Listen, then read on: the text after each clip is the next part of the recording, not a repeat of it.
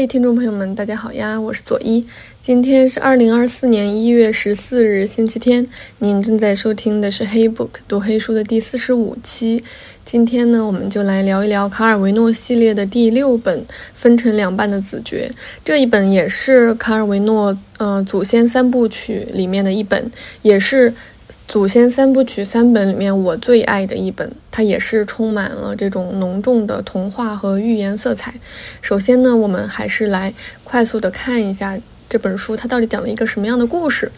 嗯，简单的来说，它就是讲了一个人被劈成两半之后，又呃合拢长成为同一个整体的这样一个简单的故事。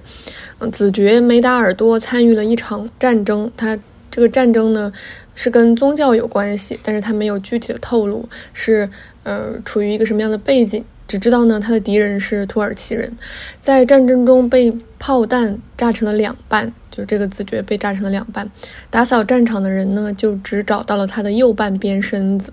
把他带回军队医治，没有想到却活了过来。活了过来之后呢？这个子爵没打耳朵就回到了家乡泰拉尔巴。泰拉尔巴是天主教在意大利的一个教区，从十二世纪上半叶就成立了，到现在也一直都在。很快呢，这个教区的人就发现，从战场上回来的右半边身子的子爵非常残暴、邪恶、坏事做尽。他所到之处，一切东西都被劈成了两半，比如家里面养的鸟、树上的梨子、田野里的青蛙、甜瓜、蘑菇等等，都被他劈成了两半。他还专门把毒蘑菇给他的外甥，也就是我们这本书里面的叙事者我。然后呢，让他把蘑菇煮了吃，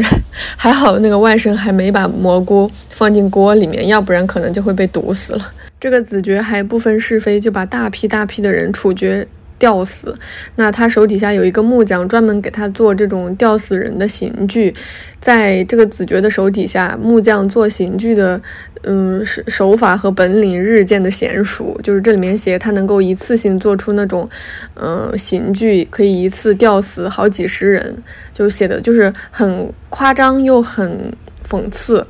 完了之后呢，这个子爵还喜欢放火烧房子。他把自己的奶妈的脸烧伤之后呢，就告诉别人，这个奶妈脸上是因为染了麻风病，所以留下了疤痕。于是就把奶妈打发去了麻风病人聚集的地方，叫麻风村。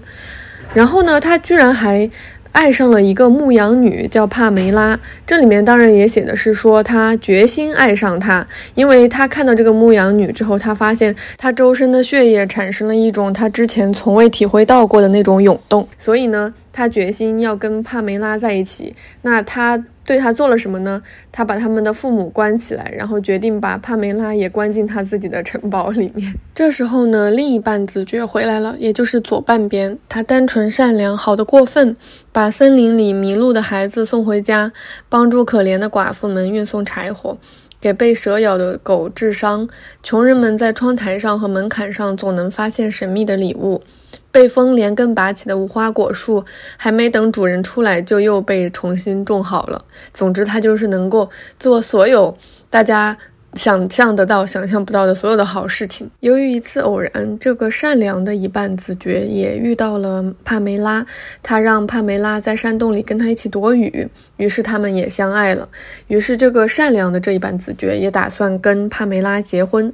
在婚礼上呢，两个半的这个身子的子爵就打了起来，但是他们发现。光凭半个身子保持平衡都很困难，更别说打架了。于是呢，他们就约定回去做好充分的准备，第二天早上再决斗。第二天决斗的过程中，这两个半身人互相用剑把对方的伤口从头到尾划破了。就是说，他本来是一个人嘛，然后从中间劈开了之后，他整个身子就会有一条巨长的伤口。然后在决斗的过程中，他们碰巧就是把这个伤口又重新都划破了，伤口都在流血。这个时候，有一个医生就把他们两个半身拼在一起，用。绷带紧紧缠在一块儿，带回家治疗。就这样，子爵的两半呢就长在一起，又成为了一个完整的人。他过着幸福的生活，儿女满堂，治理公正。以上就是分成两半的子爵这本书的主要情节。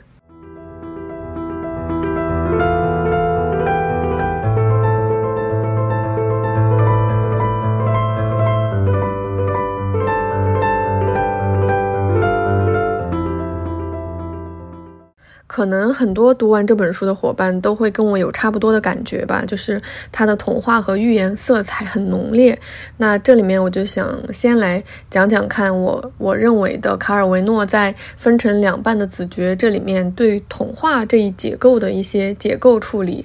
嗯，其实童话的叙事和突转都很快，它大部分呢都是骨架，也就是说，我们从小到大读了那么多童话故事，我们发现它的故事篇幅都很短，但是呢，它的情节又跌宕起伏，它的那种结构好像是一种嗯程式化的，就是大家基本上都知道它可能会怎么样，最后结局一定是一个 happy ending，大家都知道，大部分都是骨架，但是呢，有一点。嗯，很奇怪的现象就是，我们对童话的想象却又是具体而鲜艳的。就比如说，我们提到一个童话故事，我们感受得到，大部分。呃，作者向我们传递的都是一个非常简单的故事的外壳，可是我们脑海中浮现出来的那种童话的那种画面，它却是艳丽多姿的，似乎就是有血有肉。这是为什么呢？我想就是应该是所有的童话它有一个形成的统一结构，一般都是惊人的夸张，总是能够让绝对的黑暗和绝对的鲜艳并列，然后让善和恶做绝对的割席对立。我们对童话结构要素的印象，一般情况下都是一致的。比如有很很多要素都有，比如说一一定有一个天真善良无助的一方，然后第二一定有跟他完全对立的老练邪恶无敌的一方。那除此之外呢，还有一个第三方，就是处于这二者之上的绝对权威。呃，请注意，这不是处于二者之间的，它是处于二者之上的这样一个地位。处于二者之上的绝对权威，可以是一套规则，比如说一个诅咒，也可以是一个权威机构，或者是一个权威的人，比如说国王啊什么的。那还有一个要素就是触发权威机制的钥匙，嗯。具体具象化来说，我们一般的情况下，比如说一会看到一个受难的公主，二我们可以看到一个让公主蒙难的巫婆，或者是一个也嗯就是魔鬼什么的。然后三呢，我们就可以看到一个解除魔咒的规则和结果模型，就比如说一定要做一件什么事情才可以让这个诅咒被解除，它会有一个这个确定的规则。呃，谁都不能打破。那第四呢，就是做出这个呃解除魔咒动作的王子。嗯，相信大家的脑子里应该已经浮现了无数个类似这样的故事。但是在分成两半的子爵里面，它的童话结构是这样子的：一，我们有呃子爵好的那一半，这个跟童话是一致的；二，我们有子爵坏的那一半，也是一致的；三。这一，他们，呃，这二者之上呢，有一个，呃，绝对权威，是一套规范，或者是说一种可能性，就是人可以被对半劈却不死，之后呢，又可以被拼起来，就是有这样一个规则。四，那就是最后触发这套规则的钥匙，其实是被劈开的这两半人。就是他们通过决斗这种方式触发了这个机制，让这两个人，就是让这两半人又重新拼凑为一个完整的人。我们可以看到这本书，它其实是套用了一个童话的外壳，运用了这种夸张的对立。我们能够从书里面读到它制造出来的这种绝对的矛盾，但是呢，由于处在二者之上的它不是一个权威机构，而是一种未知的可能性。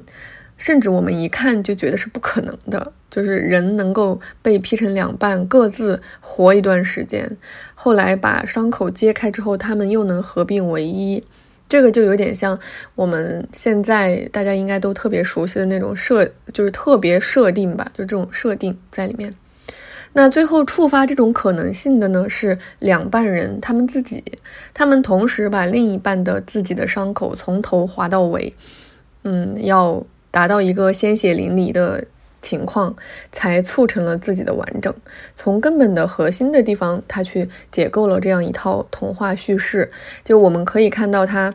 有很多讽刺、夸张，极其超越了我们常识认知的部分。我们可以看到善和恶的这种绝对性的对立，但同时，我们会发现，使这两半走向完整的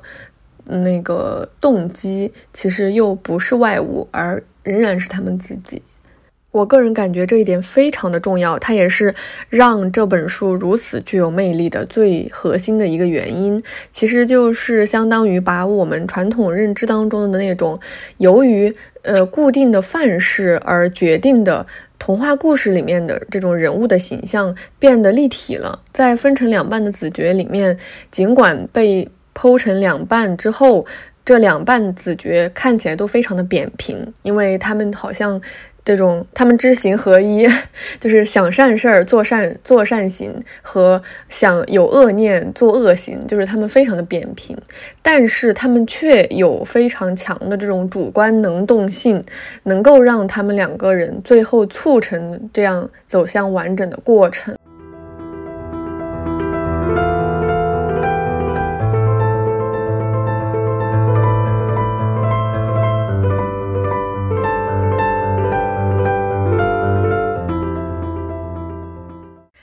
我想简单聊一聊我在这本书里面看到的对立和统一的关系。首先，在这本书的开头，它其实是通过子爵最开始那种迷茫的心态，向我们展现出一种物理上的完整，并不能代表精神上的完整的这样一个状况。但是呢，他这种精神上的不完整，不是一种精神缺陷，而是一种迷茫的状态。比如说，开头子爵其实并不知道自己为什么要去参与一场战争。我非常喜欢这本书的开头，他开头是这样写的：他说，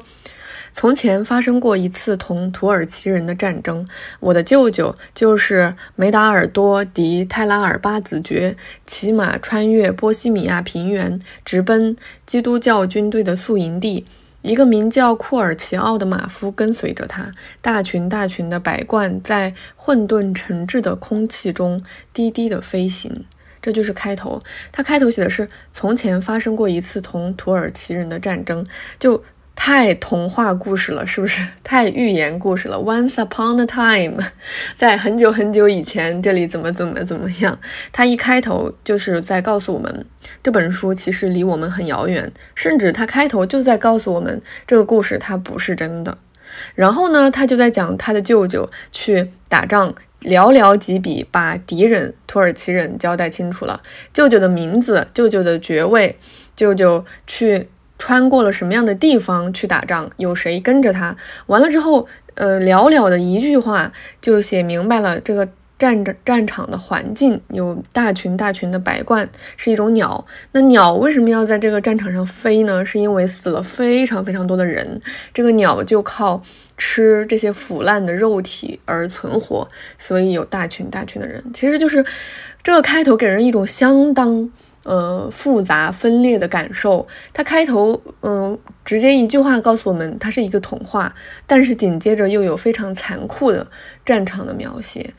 这个卡尔维诺的比例确实真的是太强了，在一大段一大段的。关于战场的这种残酷的场面描写之后呢，简单提了一句话，他是这样写的：“我的舅舅是初来乍到，那时他刚刚参军入伍，我们邻近的一些公爵都参战了，他不得不来凑热闹。”哇，这句话我就觉得他是，嗯，分成两半的子爵前半本书的。嗯，主旨句它就是这样一个基调，其实是作为一个完整的子爵，他其实在精神上是非常迷茫的，他不知道他为什么要来参战，纯粹是因为，嗯，附近的这些邻近的公爵都参战了，他也来凑凑热闹，所以呢，接下来他就开始要走向这样一种，嗯，分裂对立的这样一个。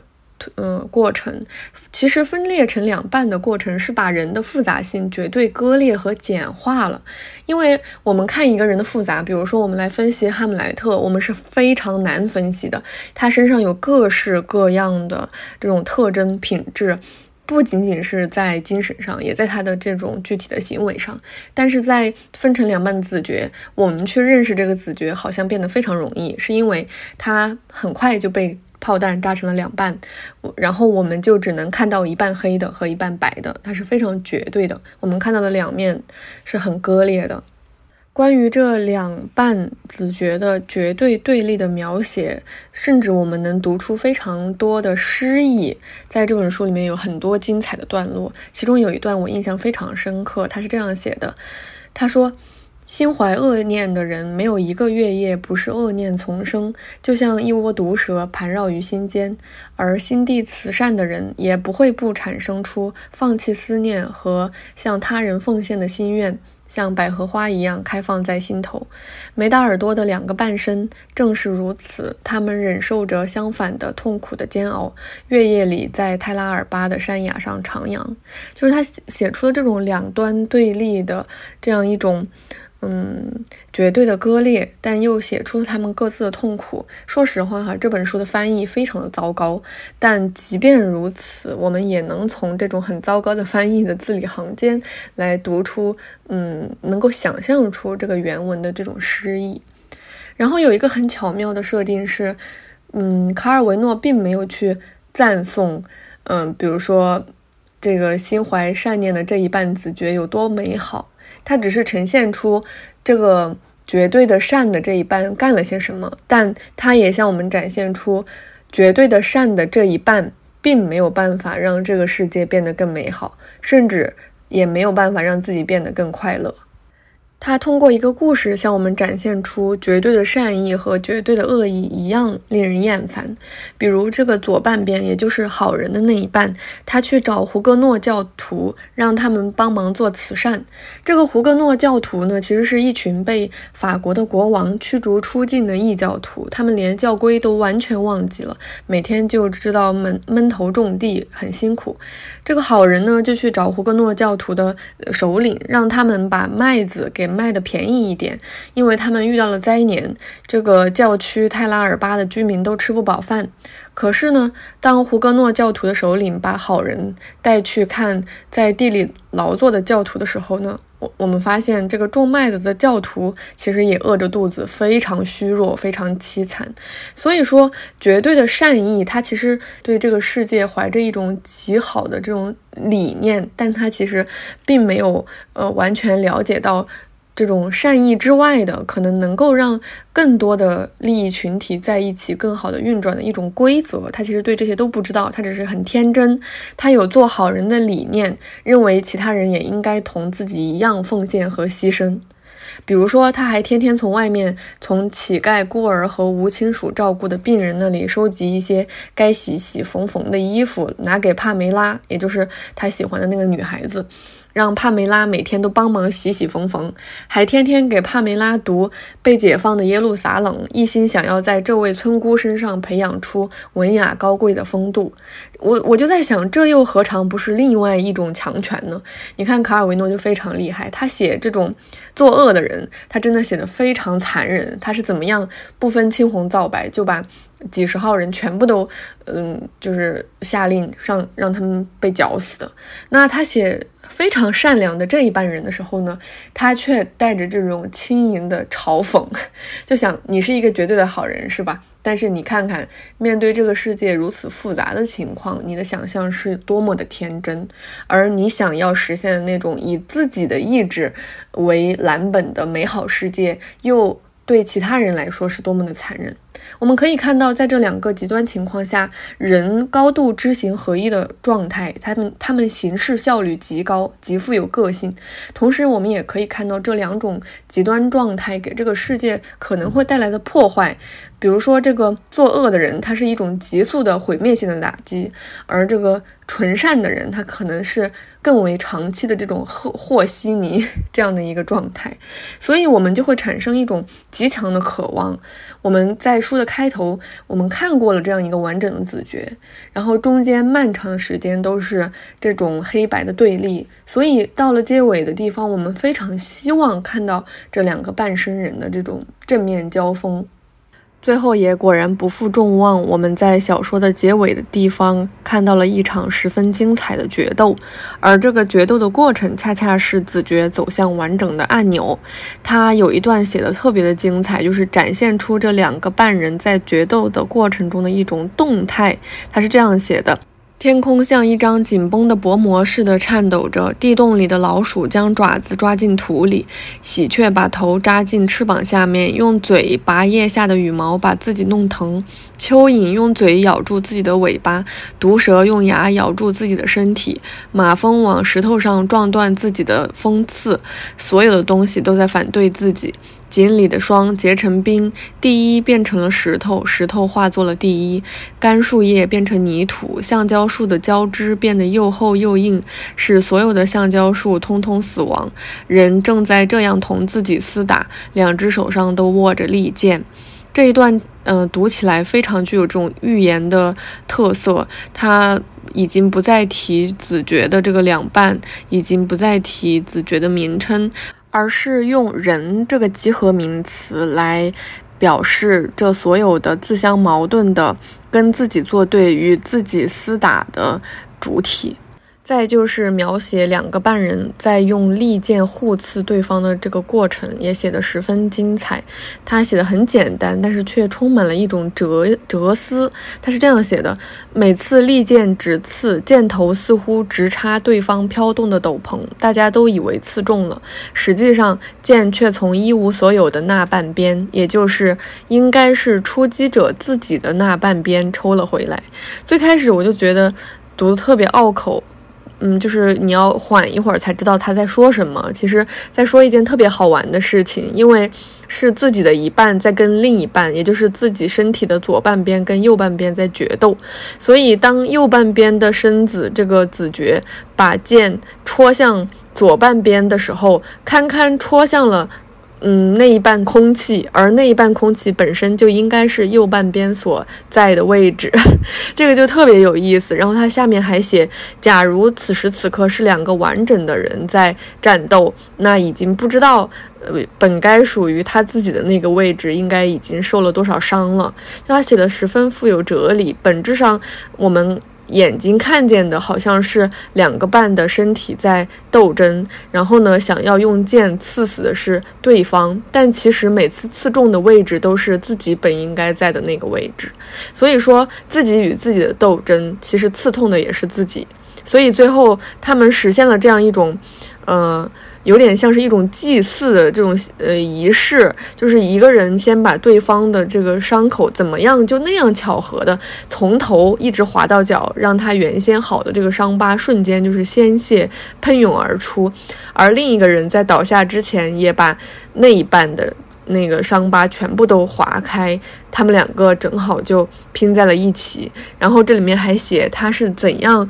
嗯，拼在一起被绷带绑着之后。多多日以后怎么样去复苏的？他是这样写的：最后梅达尔多闭上眼睛和嘴唇。起初他的表情是左右不一致的，一只眼睛怒目而视，一只眼睛哀伤忧郁，半边前额蹙着，半边开朗，半边嘴角微笑恬静，半边咬牙切齿。后来逐渐恢复到均衡对称。在这样一场酣畅淋漓的与自我的决斗之后，他们走向了完整。我们看到，其实走向完整的这样一个过程，它必须先要有激烈的斗争的过程，要把伤疤全部都揭开，才能够走向完整。再结合开头，子爵本身是一个完整的人，到中间被劈开成两半，到最后又合并为一，我们有了一个完整的人走向。嗯，整体的过程，他首先是要先受到重创，意识到自己身上有绝对的两面性，直面这样的矛盾，并且付诸实践，就是有作恶的那一端，有做善的那一端。然后呢，自己选择揭开伤口，走向统一。在这个过程当中，我们看到的不是童话故事里面那一种依靠外物来拯救自己的这种机制，而是由自己受到重创之后，由自己。发挥自己的主观能动性，去走向统一的这样一个动作。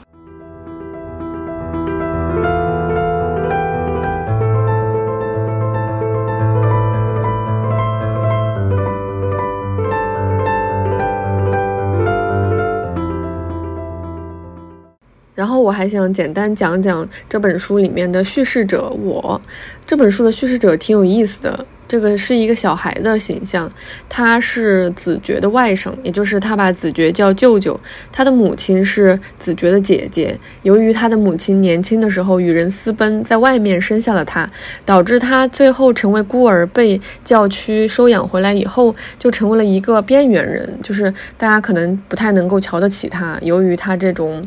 血统不纯正，或者是说他这种低劣的父亲的出身等等，他就被人看不起。他有点像是一个外来者，跟这个教区的人是有点格格不入的，但是他也是一个孩童，就是他是一个小孩子，他其实对很多事情不太理解，他只是完全向我们展现出一种看见什么记录下什么的这种东西，而不再做多余的解读，所以我们能够，嗯，在这个叙事者的身上发现两种。嗯，很神奇的关于视野的可能性，一种就是他非常具有发展性，也就是说，他年轻的时候可能只能看到表象，渐渐的在这本书里面，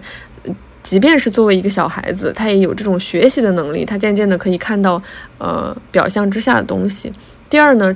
它也是一个极其有限的视角，我们可以看到，从他身上可以看到个人的完整不具备普适性的作用。那首先，我们先来看看这种发展的视角，其实是有很强的学习和模仿的这样一个过程的。嗯，我甚至怀疑哈，就是这本书它给我的这种预言的性质，可能会跟《少年派的奇幻漂流》有一点像。有一点点像，我在猜想，是不是有另外一本小说，它叫成它叫分成两半的子爵，但是其实这个子爵从来没有被大大炮劈开过。大家有没有想象过这样一个故事？我不知道，呃，会不会有小伙伴跟我一样这样猜测？是不是有另外一层的叙事？它可能是在完全不同的层次，它向我们展现出一个人。呃，分裂成两端，最后走向完整的过程，但它并没有必要真正的在物理上 technically 被炸成两半，最后又愈合。然后呢，在这本书里面，他以这个孩子的口吻讲了一句话，我觉得特别动人，是整本书里面最震撼我的时刻。他写的是子爵由两半，呃，变成统一之后，过上幸福快乐的生活。这个时候呢，主角我就说了这么一句话，他说：“我却相反，置身于这种完整一致的热情之中，却越来越觉得少了点什么。”为此而感到悲哀。有时一个人自认不完整，只是他还年轻。这是一句多么让人心碎，但是又充满了希望的话呀！这里是全文最触动我的一点，反复阅读这几段话，就能够感受到他故意的将小孩子来作为一个故事里面被设定的叙事者，其实是非常刻意的。他好像就是在通过这样一种方式告诉我们，作为一个年轻人，他围观了，或者是说旁观了自己的上一辈人经历了一个从年轻走向成熟，从不完整走向完整的过程以后，自己。的一种心态，一方面是其实是充满了希望，感觉哦，将来我是不是也可以走向一个这样完整的过程？但是很遗憾，我现在还很年轻，我很我可能还没有资格走向这个阶段。那另一方面呢，其实也是隐隐的很担忧，嗯。我的上一辈，我的比我大的这样一辈人已经走向了完整，而还没有轮到我。然后就是这个孩子叙事者视角是十分有限的，我觉得是卡尔维诺是故意把孩子所能够理解到的东西传达给了我们，也向我们传达了他所不能理解的东西，比如说。有这样一句话，他说：“也许我们渴望子爵重归完整之后，开辟一个奇迹般的幸福时代，但是很明显，仅仅一个完整的子爵不足以使全世界变得完整。”这听起来一点都不像一个小孩子所说的话，但是呢，他却具有可信度。为什么？因为好像。通过他的口吻，我们就可以看到，哦，原来其实一个人他的完整并不具备普适性的作用，嗯，包括一个小孩他都知道。所以其实是长时间以来，我们能够看到卡尔维诺他一心是希望可以让这个世界变得更美好，但同时他十分的理性，他并不会说一切都会变得更好的，请大家相信我，然后我们就喝一碗鸡汤。他其实是讨论了作为一个个体最小单位，我们可以做出怎样的改变，但是这样。的改变远远不是能够让世界变得更好的尽头。我们需要为此做出的还有非常非常多。但首先最基本的是，每一个个体作为个体的这样一个呃存在，我们有必要从呃自己的身上发现这样一种对立矛盾，最后走向统一。它。不是我们能够让世界变得美好的充要条件，但它是一个必要条件。卡尔维诺曾经说过：“对世界的伟大阐释总是看起来像童话或乌托邦。”我们可以说，接受世界本身状态的作家将是自然主义作家；不接受世界本身状态，但希望对世界进行阐释并将其改变的作家将是童话作家。那么，卡尔维诺呢？我觉得他不属于任何一边，他是接受世界本身的状态，同时。更希望对世界进行阐释并将其改变的作家，这就是为什么我一直都觉得大家应该在自己嗯三观建立的过程当中，或者说人走向迷茫的时候来读卡尔维诺。他从来不会教我们去走某一种极端，他一直在让我们在认清世界的过程当中想办法去。充满希望的改变这个世界，就像他有一篇童话故事里面写的一样，就是一个男孩，他遇到了一个在冲浪的女孩子，他就说：“哇，你居然能够在海浪上就是自由的这样，嗯，保持平衡。”然后女孩子就说了一句话，她说：“你不能始终对抗海浪，也不能完全被动的跟着海浪走，你必须在与海浪的力量，呃，对抗和顺应中达到平衡。”就是这样。也正如他在《未来千年文学备忘录》里面所描述的“轻盈”这个概念一样，他想说的不是我们随着风而飘走，而是我们能够在风中借助风的力量，跟随它一起飞行，是这样一种充实的轻盈。在这本分成两半的《子爵》一书当中，他用。童话故事的外壳，把人类放置在遥远的过去，用寓言的方式书写我们现代人类的祖先，向我们展现人走向完整的艰辛历程。但是呢，他又用非常轻快辛辣的语气向我们暗示，这并不是什么沉重的东西，这是再自然不过的命题。同时呢，更是一种美好的愿景吧。如果我们愿意直视自身的黑白善恶，敢于流血，最终都有走向完整的可能。就像童话故事里面一样，我们永远都有能够战胜一切困难的勇气和可能。好了，今天我就说这么多了，怎么样？我终于成功的把时间控制在了四十分钟以内，希望我再接再厉。那么下一期呢，我们就来读卡尔维诺系列的最后一本，也就是《祖先三部曲》里面的最后一本《树上的男爵》。那我们下周末不见不散哦。